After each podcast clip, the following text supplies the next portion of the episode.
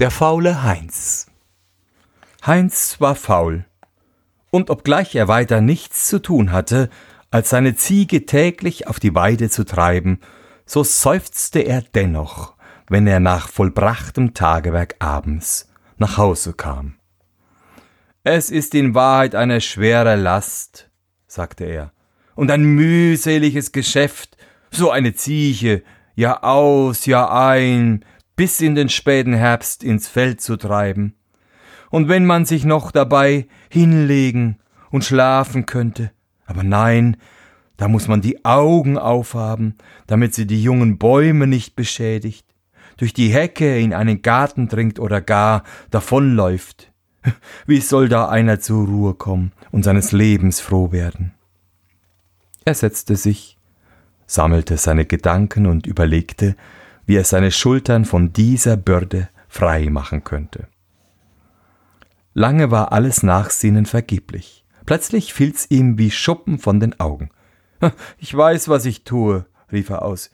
Ich heirate die dicke Trine, die hat auch eine Ziege und kann meine mit austreiben. So brauche ich mich nicht länger zu quälen. Heinz erhob sich also, setzte seine müden Glieder in Bewegung, ging quer über die Straße, denn weiter war der Weg nicht, wo die Eltern der dicken Trine wohnten, und hielt um ihre arbeitsame und tugendreiche Tochter an. Die Eltern besannen sich nicht lange.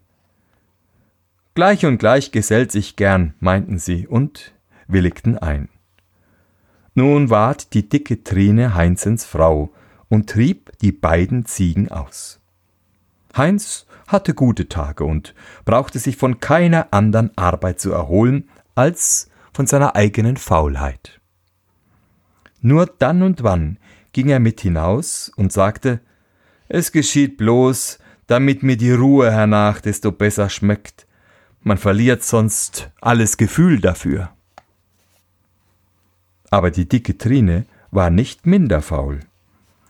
Lieber Heinz, sprach sie eines Tages, warum sollen wir uns das Leben ohne Not sauer machen und unsere beste Jugendzeit verkümmern?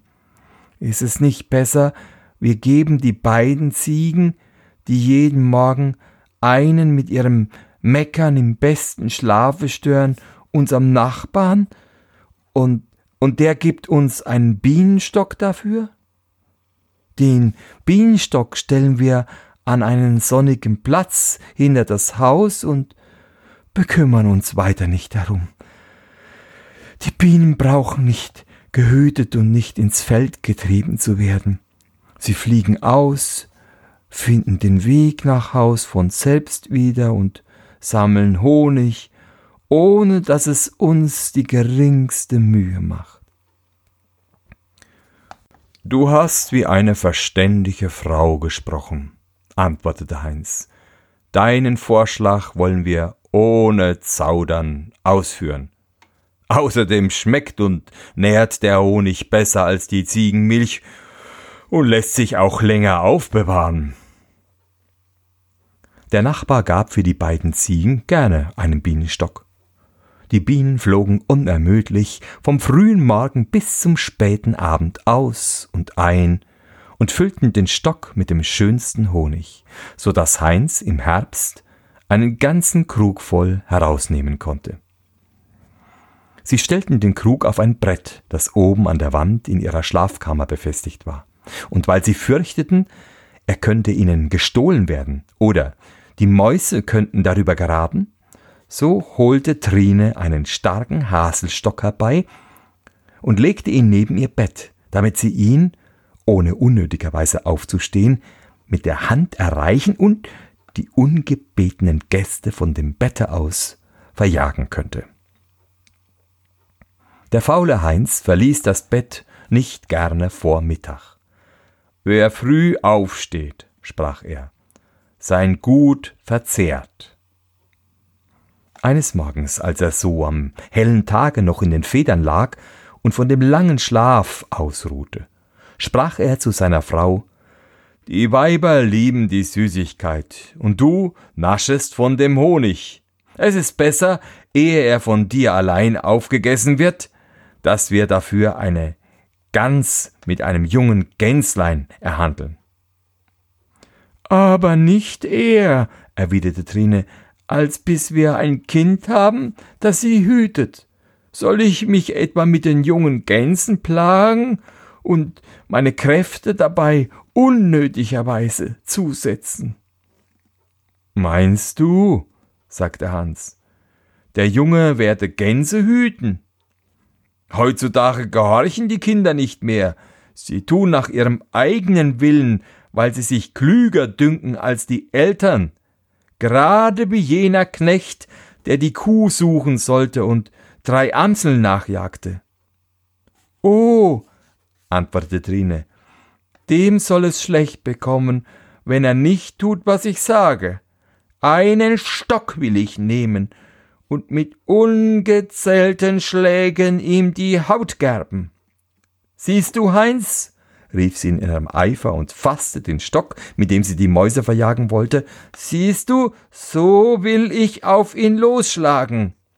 Sie holte aus, traf aber unglücklicherweise den Honigkrug über dem Bette. Der Krug sprang wieder die Wand und fiel in Scherben herab, und der schöne Honig floss auf den Boden. Da liegt nun die Gans mit dem jungen Gänslein, sagte Heinz, und braucht nicht gehütet zu werden. Aber ein Glück ist es, dass mir der Krug nicht auf den Kopf gefallen ist. Wir haben alle Ursache, mit unserem Schicksal zufrieden zu sein. Und da er in einer Scherbe noch etwas Honig bemerkte, so langte er danach und sprach ganz vergnügt Das Restchen, Frau, wollen wir uns schmecken lassen, und dann nach dem gehabten Schrecken ein wenig ausruhen. Was tut's, wenn wir etwas später als gewöhnlich aufstehen? Der Tag ist doch noch lang genug. Ja, antwortete Trine, man kommt immer noch zu rechter Zeit. Weißt du, die Schnecke war einmal zur Hochzeit eingeladen, machte sich auf den Weg, kam aber zur Kindtaufe an. Vor dem Haus stürzte sie noch über den Zaun und sagte Eilen tut nicht gut.